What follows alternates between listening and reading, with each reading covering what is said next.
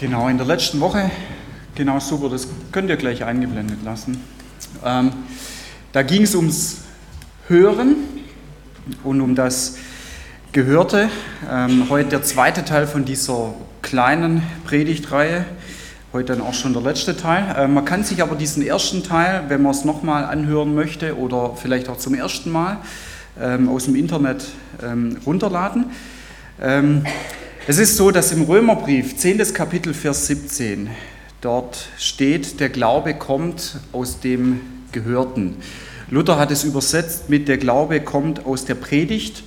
Das ist zu kurz gegriffen, da ist es äh, eher besser, wie das in der Elberfelder ähm, übersetzt worden ist, weil ähm, die Predigt, das wäre nur ein Aspekt. Ja? Der Glaube kommt aus dem Gehörten und dieses griechische Wort, das dort steht für dieses Gehörte oder auch für das Hören, das heißt Akoe. Und interessant finde ich in diesem Wort, das stecken oder das sind zwei Seiten drin. Die eine Seite ist eben das auf der linken, das Hören, ähm, als, als dieser Akt des Hörens ähm, und dann auf der rechten das Gehörte, also das Inhaltliche, das, was man hört. Und ähm, da sagt uns Gott, aus diesen beiden entsteht der Glaube. Ja? Also aus dem Hören als, als Akt, auch so was die Einstellung angeht und dann auch aus dem, was man hört. Und in der letzten Woche, ähm, da ging es mehr ähm, teilweise auch um diesen rechten Aspekt, um das Gehörte, dass es wie ein Mosaik ist und dass es ganz bunt ähm, auch ist. Wenn ich es heute nochmal nehme, da gehört es dazu, was wir von Anfang des Gottesdienstes gehört haben und es wird bis zum Ende eben auch so sein. Ja? Also diese beiden Aspekte, Hören und das Gehörte. Heute will ich ein bisschen mehr ähm, nochmal auf, auf diese Einstellung, also auf dieses Linke, auf das Hören eingehen und dann auch auf das, was es für Auswirkungen hat oder haben kann oder wo Gott auf jeden Fall so diesen Wunsch hat, wo er sagt, boah, das würde ich total gern in eurem Leben entfalten.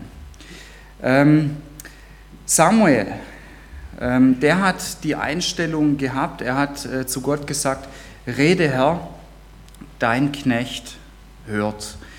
Und das sagt Gott zu uns ähm, dadurch, dass er sagt, das ist die Grundlage, wie Glauben entsteht und wie auch Glaube wachsen kann.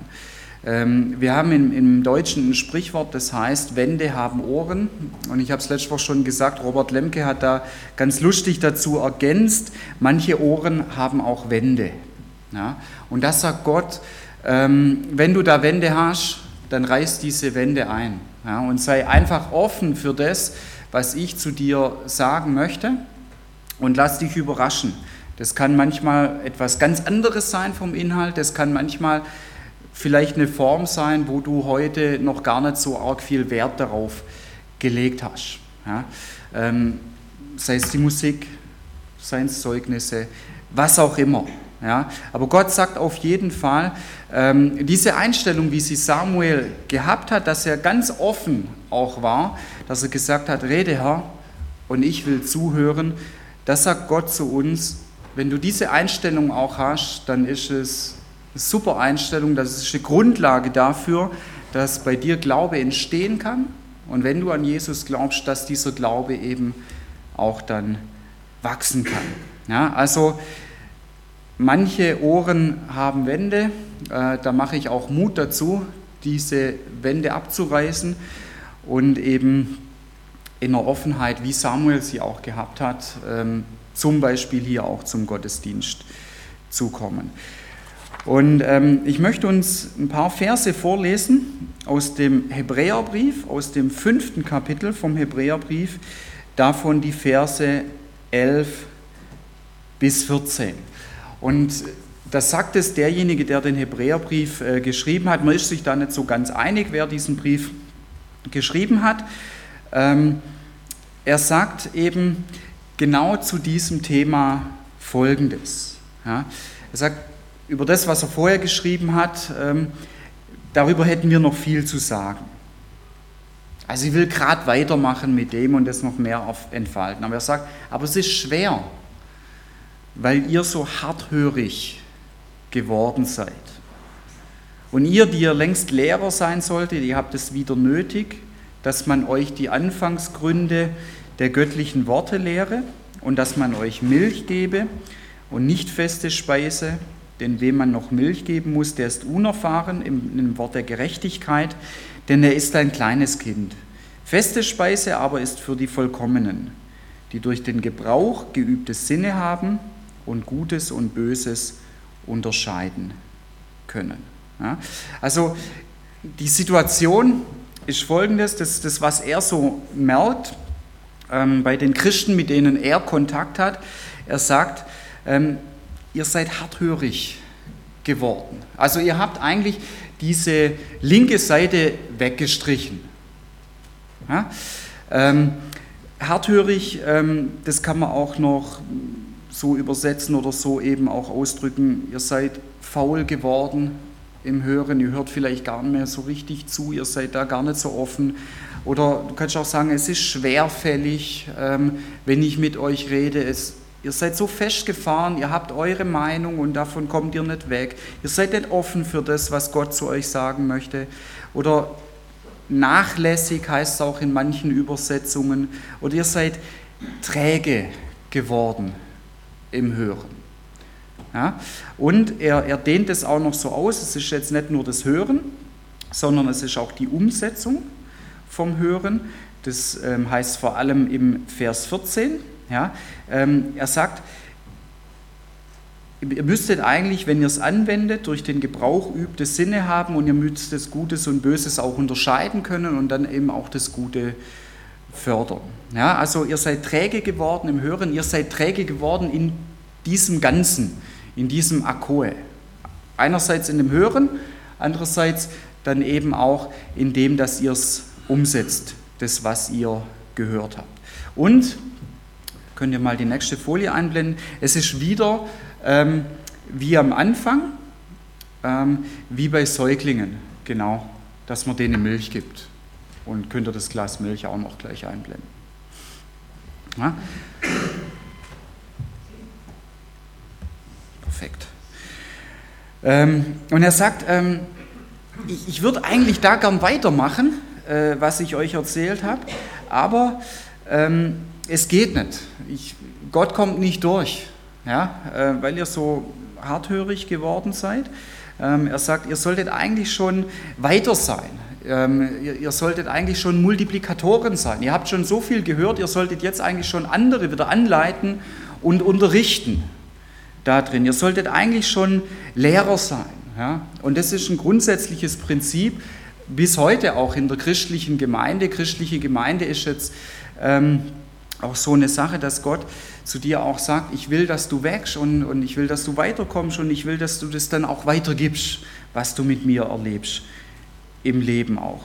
Und er sagt, ähm, eigentlich wäre das der Punkt und würde ich total gern machen mit euch, aber er sagt, ich muss noch mal am Anfang anfangen.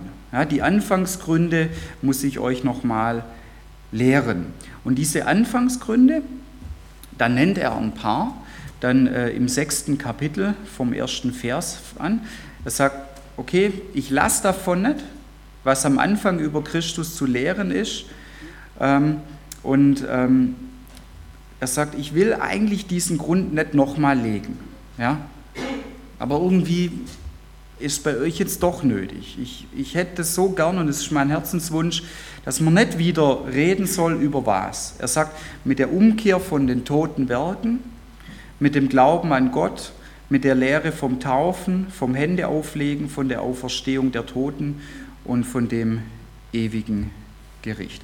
Und diese Hebräer, an die er jetzt geschrieben hat, das war jetzt nicht nur ein Phänomen bei denen, vielleicht sagst du auch, ähm, ja, das, das, was da so beschrieben ist, das kenne ich. Ja, das kenne ich vielleicht an meinem eigenen Leben und ich will heute anfangen und sagen, ich will darauf achten und ich will mit dieser Einstellung hierher kommen. Ich will da darin auch wachsen. Oder dass du auch sagst, ja, mir ist es vielleicht bei anderen auch aufgefallen, auch hier in der Gemeinde und dann mache ich dir Mut. Dann bete für diese Leute, dann bete vielleicht auch dafür, dass du mal einen Zeitpunkt auch hast, mit ihnen darüber zu reden. Ja. Oder dass du dir auch sagst, hey, mir ist das auch schon begegnet an anderen Stellen im Neuen Testament, also dass auch andere Christen in anderen Gemeinden damit etwas zu tun haben. Ja, es ist zum Beispiel auch in der Gemeinde von Korinth der Fall gewesen. Da lese ich uns Verse vor aus 1. Korinther, das dritte Kapitel, gleich vom ersten Vers an. Und da schreibt der Paulus an die Korinther, liebe Brüder, ich konnte nicht zu euch reden wie zu geistlichen Menschen oder du kannst auch sagen zu geistlich reifen Menschen, sondern wie zu fleischlichen, wie zu unmündigen Kindern in Christus. Milch habe ich euch zu trinken gegeben und nicht feste Speise, denn ihr konntet sie noch nicht vertragen. Und auch jetzt könnt ihr es noch nicht. Und er sagt, ähm, zu ihnen dann, wenn bestimmte Dinge bei euch sind, dann braucht ihr gar nicht danach streben, mehr und mehr Kopfwissen zu bekommen und vielleicht mit diesem Kopfwissen auch zu prahlen, wie es die Korinther auch gemacht haben, die sich teilweise herausgestellt haben als die Geistlichen, als die Frommen, als die geistlich Reifen auch. Und er sagte, Leute, das ist der falsche Ansatz. Ja? Und er sagt, auch jetzt könnt ihr das noch nicht vertragen, weil ihr fleischlich seid oder weil ihr geistlich einfach unreif seid. Und geistliche Reife, das zeigt sich nicht daran, wie ich daherrede, sondern es zeigt sich daran, wie es Auswirkungen hat in meinem Leben und auf mein Umfeld dann auch. Und er sagt, was sind die Auswirkungen, die ich bei euch sehe? Er sagt, wenn Eifersucht und Streit, Zank unter euch sind, seid ihr da nicht fleischlich oder ich sage geistlich unreif? Und lebt ihr nicht nach Menschenweise und eigentlich jetzt nicht christlich? Denn wenn der eine sagt, ja, ich gehöre zu Paulus, der andere aber ich zu Apollos, ist das nicht nach Menschenweise geredet. Also da bringt er ein paar Punkte. Er sagt ähm, zu ihnen, Leute, es gibt bei euch keine Veränderung. Was Eifersucht angeht, was Neid angeht, was Rivalität angeht, was Streit angeht und dann auch dieser Personenkult den ihr habt. Ja? Da greift er mal zwei raus, da sagt ihr, der Paulus, also er selber in dem Fall, der Apollos, nachher nennt er noch ein paar andere, auch wenn er sagt, dieser Personenkult, dass ihr vielleicht von dem einen mehr Segen abbekommt wie von dem anderen, ja, ähm, das ähm, ist Unreife, geistliche auch. Ja. Und ähm, er sagt, und ähm, er sagt, der Wunsch oder die Vision oder das Ziel, das Bild, das Gott von deinem Leben hat, wo Gott über dein Leben sagt, wo Gott in dein Leben hineinspricht, das will ich in deinem Leben entfalten. Ich will, dass du da weiterkommst. Ich will, dass du wächst. Ich will, dass du mich dadurch mehr in deinem Leben erfährst. Da sagt Paulus hier oder ähm, eben dann im Hebräerbrief, es heißt, hey, das ist ganz anders, was Gott da mit dir auch vorhat. Ja? Ähm, und was Gott mit dir vorhat, das sagt er in Hebräer 5, Vers 13, ähm, wenn man noch Milch geben muss, der ist unerfahren in dem Wort der Gerechtigkeit, er ist ein kleines Kind. Und Gott dreht es um. Gott sagt, hey, ich will, dass du Erfahrungen sammelst, dass du Erfahrungen mit mir machst. Ich will, dass du erfahrener wirst in der Begegnung auch mit mir. Weil dann entfalte ich mich, dann, dann gibst du mir diesen Freiraum auch, dass ich mich mehr in deinem Leben entfalte. Dann wirst du wachsen in deinem Glauben, dann wirst du weiterkommen, dann, dann wirst du geistlich reifer werden auch. Dann wirst du mich mehr und mehr erfahren in meinem Leben und dann wirst du dazu kommen, dass du sagst, boah, es ist großartig, mit diesem Gott, mit Jesus Christus im Leben unterwegs zu sein. Und da heißt es eben, im Hebräerbrief, dass er dafür Werbung macht und dass er sagt, hey, ich, ich möchte das nicht mehr. Ja? Dass ähm, ich immer wieder über die Anfänge auch reden muss. Diese Anfänge sind auch das, was Paulus an die Korinther geschrieben hat, diese geistliche Unreife, keine Veränderung, ja? keine Offenheit für das, was Gott zu dir auch sagen möchte. Und er dreht es um. Und das macht Gott die ganze Zeit so. Gott ist keiner, der auf uns reinhaut und reinschlägt, Deswegen hat er Jesus auf die Erde geschickt. Deswegen ist der Kern von der Botschaft von Jesus das Evangelium. Das ist die frohe Botschaft. Und das ist nicht die, die Knüppelbotschaft, wo er dir eins mit dem Knüppel überbringt. Das ist die frohe Botschaft. Er will dich befreien davon. Er will dich befreien ähm, von diesen Dingen, wie es eben hier im Hebräerbrief auch angesprochen ist. Ähm, befreien davon, ähm, dass du Gott nicht noch mehr erlebst, nicht noch mehr erfährst in deinem Leben auch. Ja? Ähm, ich habe das immer wieder hier auch in der Gemeinde gehört, Schwarzbrot. Ja, habe ich auch ein Bild mitgebracht vom Schwarzbrot oder diese Schwarzbrot-Predigten. Dieser Begriff Schwarzbrot kommt in der Bibel nicht vor. Ähm, ich habe mir dann gedacht, dass äh, damit vielleicht diese feste Speise genannt ist. Auch, ja. Aber ähm, es heißt hier, also in Kombination mit dem, was an die Korinther geschrieben ist und an die Hebräer, dass er sagt, Leute, ähm, es ist gut, wenn ihr wachsen wollt. Ja? Ähm, und ein Aspekt von diesem Wachstum ist eben, feste Speise ähm, bekommst du durch den Gebrauch von dem, was du gelernt hast. Durch den Gebrauch bekommst du geübte Sinne und du kannst dann Gutes und Böses unterscheiden. Ja? Also es entsteht dadurch, dass du diese Offenheit hast, was das Hören angeht. Es entsteht dann weiter dadurch, dass du sagst, ich will das, was ich gehört habe, auch anwenden in meinem Leben. Und ich will es umsetzen, ich will es einüben. Ja? Und dann ähm, ist eben diese Form der Ernährung so, dass sie ihr Ziel erreicht. Ja, und das ist das Ziel, was Gott mit dir hat. Ähm, das ist sein Wunsch, das ist dieses Bild, was er über dein Leben auch ähm, zeichnet, wo er sagt, hey, ich will genau das in dein Leben hineinbringen, ich will, dass du weiterkommst, ich will, dass du wächst und ich will, dass du mich dadurch mehr in meinem Leben erfährst, dass ich mich mehr und mehr darin entfalte. Aber er sagt, das wird nicht dadurch kommen, dass du mehr und mehr hörst und es nicht anwendest. Es wird dadurch kommen, wenn du es umsetzt, wenn du es einübst, wenn du es anwendest. Also durch die Übung, durch den Gebrauch, ja, durch den Gebrauch geübte Sinne zu bekommen. Und das bekommst du nur, wenn du etwas ausprobierst, wenn du etwas trainierst. Ohne Training wirst du keine Übung haben und wirst du deine Sinne auch nicht üben können oder könntest du keine geübten Sinne entwickeln. Und dadurch wird sich dann letztendlich Gott und das Gute in deinem Leben entwickeln. Und unterm Strich wird es eine Veränderung geben in deinem Leben nach innen und nach außen. Und es wird eine sichtbare Veränderung auch ähm, stattfinden. Aber es ist ganz unterschiedlich. Ja? Ähm, wie das eben bei Menschen auch ist, auch auch in, in Gemeinden. Ich habe jetzt manches so hier aus der Bibel vorgelesen. Ich habe noch ähm, eine interessante Geschichte, finde ich, ähm, äh, von jemandem gefunden, wie, wie er das beschreibt, wie er Leute erfährt oder teilweise auch empfindet in einem Gottesdienst. Und das ist für mich auch eine sehr gute Geschichte. Vielleicht sagst du, ist für mich auch eine gute äh, Geschichte.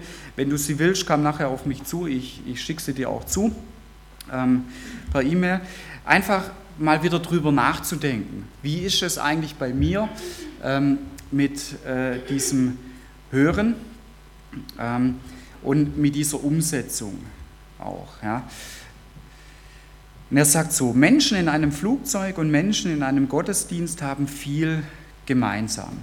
Sie befinden sich auf einer Reise. Die meisten benehmen sich anständig und sie sind ordentlich gekleidet. Manche dösen vor sich hin, andere starren aus dem Fenster. Für viele sind die Merkmale eines guten Fluges und die eines guten Gottesdienstes dieselben. Es war ein guter Flug, es war ein guter Gottesdienst. Wir gehen so heraus, wie wir gekommen sind und kommen gerne das nächste Mal wieder.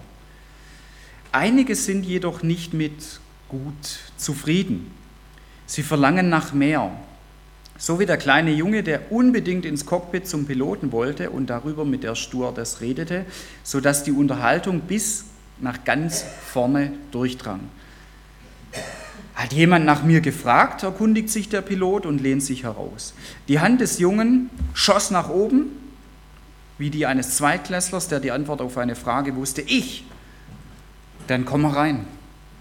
Nachdem seine Mutter genickt hatte, betrat der Junge das Cockpit mit all den Knöpfen, Schaltern, Messgeräten und nach, nach wenigen Minuten kam er mit großen Augen wieder heraus. Boah, rief er, ich bin froh, dass ich mit diesem Flugzeug fliege. Auf keinem anderen Gesicht lag so viel Staunen. Gut, die anderen Passagiere waren meistens zufrieden, zufrieden im Flugzeug zu sitzen, zufrieden sich dem Zielort zu nähern, zufrieden einfach da zu sitzen, vor sich hinzustarren und wenig zu sagen.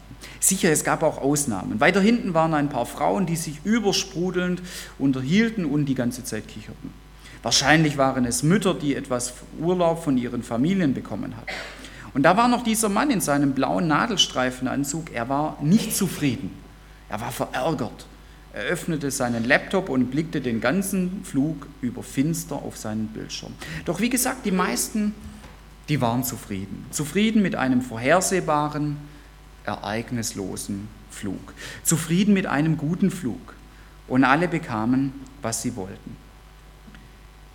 Der Junge andererseits wollte mehr. Er wollte den Piloten sehen. Würde man ihn bitten, würde er den Flug sicher nicht mit gut beschreiben. Er würde wahrscheinlich seine Plastikflügel, die ihm der Pilot gegeben hatte, hervorholen und sagen, ich habe mit dem Mann ganz vorne gesprochen. Was haben jetzt die Menschen in einem Flugzeug und in einem Gottesdienst gemeinsam? Betrachtet einmal die Gesichter bei einem Gottesdienst. Ein paar reden und kichern ab und zu, ein paar sind griesgrämig, aber im Großen und Ganzen sind sie zufrieden. Eventuell zufrieden damit dazusitzen, geradeaus zu schauen und wieder zu gehen, wenn der Gottesdienst vorbei ist. Eventuell zufrieden, eine Versammlung ohne Überraschungen und Turbulenzen zu genießen. Zufrieden mit einem guten Gottesdienst. Der Junge wollte mehr. Und auch einige sind hier die wollen mehr und suchen nach mehr. Einige kommen mit der kindlichen Begeisterung des Jungen und diese gehen dann wahrscheinlich auch wieder weg wie der Junge, mit großen Augen, staunen darüber, in der Gegenwart des Piloten Jesus Christus gestanden zu haben. Ich finde diese Geschichte total ermutigend, einfach wo er da so sagt, der Junge, der wollte mehr. Und er ist ja davon überzeugt, ähm, wenn du mehr möchtest, auch hier von diesem Gottesdienst, und davon bin ich auch überzeugt. Ähm, es gibt auch Beispiele, es gibt auch Geschichten in der Bibel, die Jesus erzählt hat, ja, wenn es Leute gab, die mehr wollten und die teilweise dann auch so, so hartnäckig auch waren und gesagt haben, ich will mehr, dass sie dann auch mit diesem Mehr ähm, wieder nach Hause gegangen sind. Ja. Und ich denke, viel hängt eben von, von unserer Einstellung ab. Ja, zunächst von diesem Hören und genau dieses griechische Wort Akoe, das, das kommt hier eben auch in diesem äh, Text drin vor. Er sagt, ich würde noch gern mehr reden, aber es ist schwer, weil ihr so harthörig geworden seid oder, oder träge, ja, oder diese unterschiedlichen Begriffe, die er hier verwendet, auch in dieser Geschichte. Und er macht ja dafür Mut auch. Und das sagt Gott zu uns auch, hey, ich mache Mut dafür, dass du diese Einstellung hast, wie jetzt zum Beispiel auch dieser kleine Junge, weil er sagt, ich will, dass genau das geschieht, dass du mit großen Augen weggehst und dass du sagst, hey, ich bin heute dem Piloten, ich bin heute Jesus Christus begegnet. Ja, und er will einfach unterschiedlichstes in deinem Leben entfalten.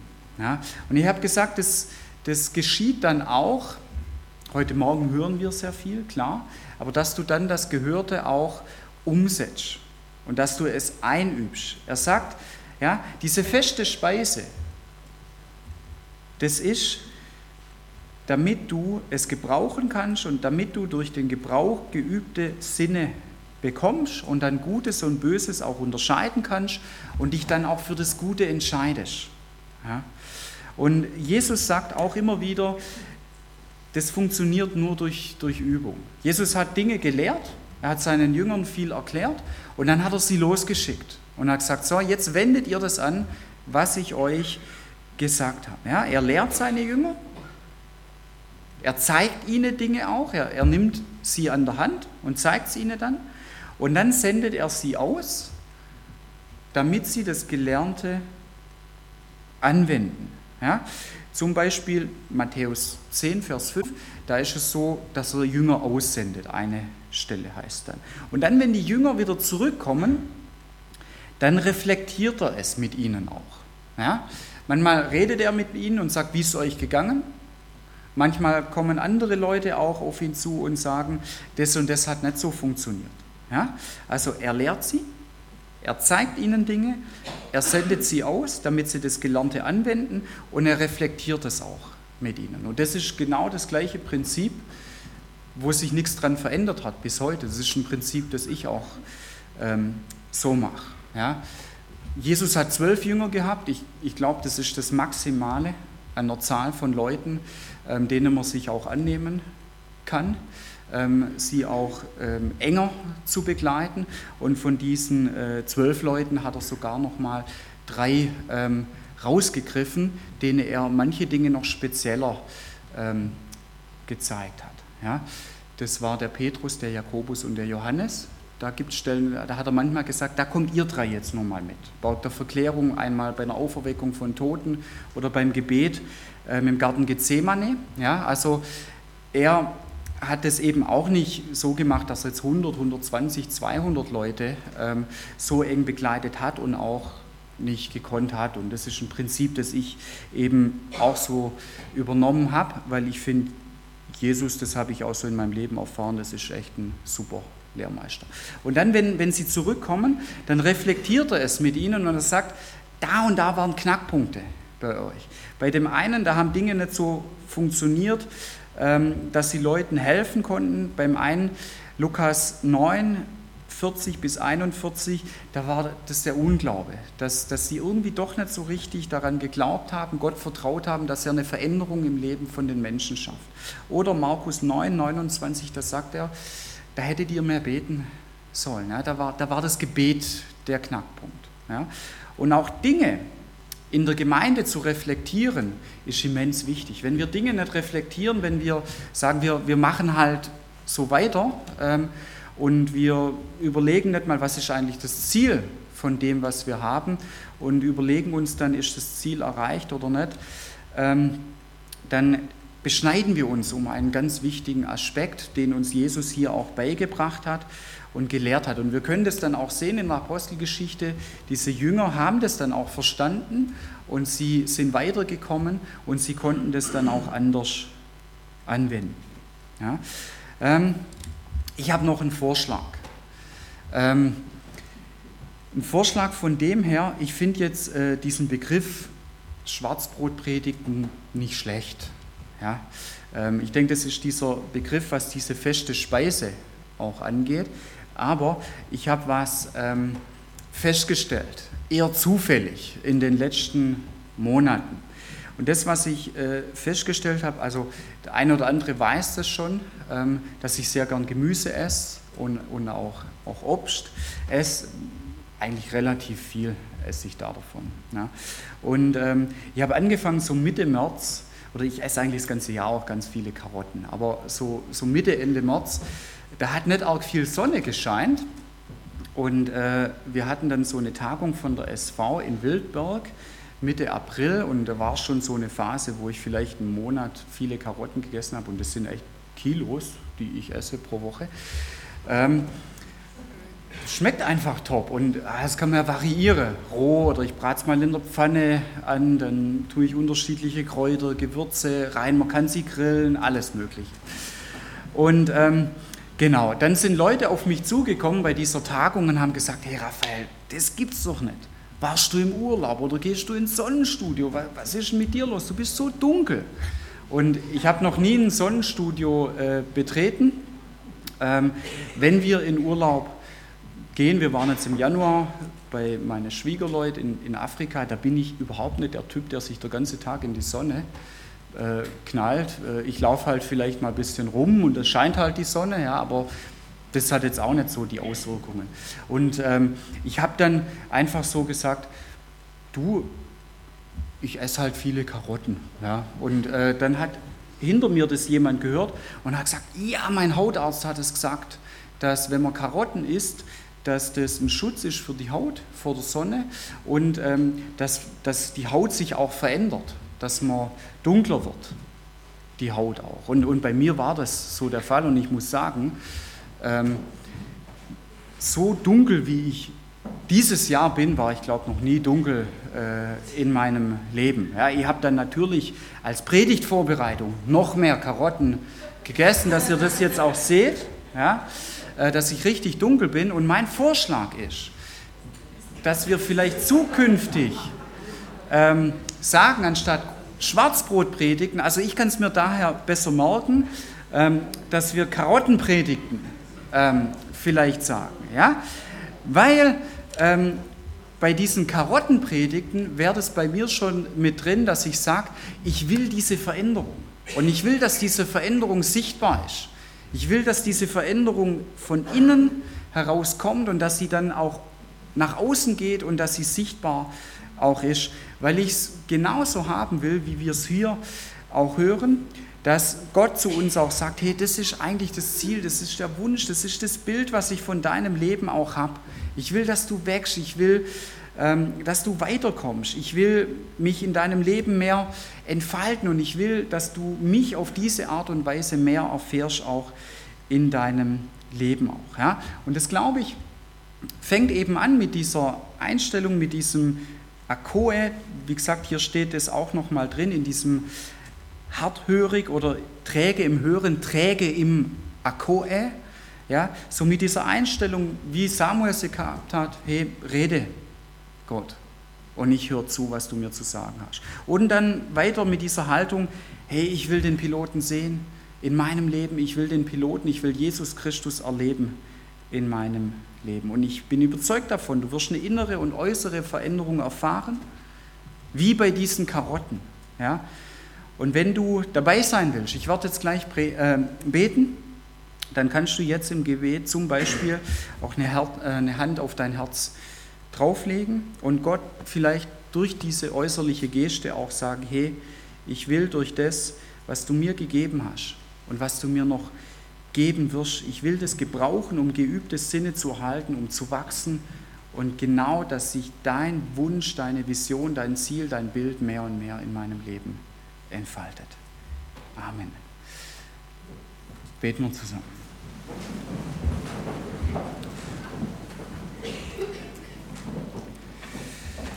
Jesus, ich danke dir dafür, dass du so gut bist und dass du Dinge ansprichst in unserem Leben und über allem steht es, dass du dein Evangelium, deine gute Nachricht, deine Befreiung, deinen Frieden in unserem Leben reingeben möchtest und uns von Dingen auch lösen möchtest. Ich danke dir dafür, Herr, dass du uns verändern möchtest, dass du innerlich uns verändern möchtest und dass diese innerliche Veränderung dann auch nach außen kommt. Und ich danke dir dafür, Herr, dass du das tun wirst, wenn wir diese Einstellung auch haben, wie dieser kleine Junge, dass er sagt, hey, ich will mehr. Und du bist der Gott des Mehr. Ähm, du willst mehr und mehr geben, du willst dich mehr und mehr entfalten in unserem Leben auch. Und ich bitte dich darum, bei jedem, der heute Morgen hier steht oder auch sitzt oder vielleicht auch kniet und sagt, genau das möchte ich, dass du das tust, dass du da reinkommst und dass du das entfaltest. Amen.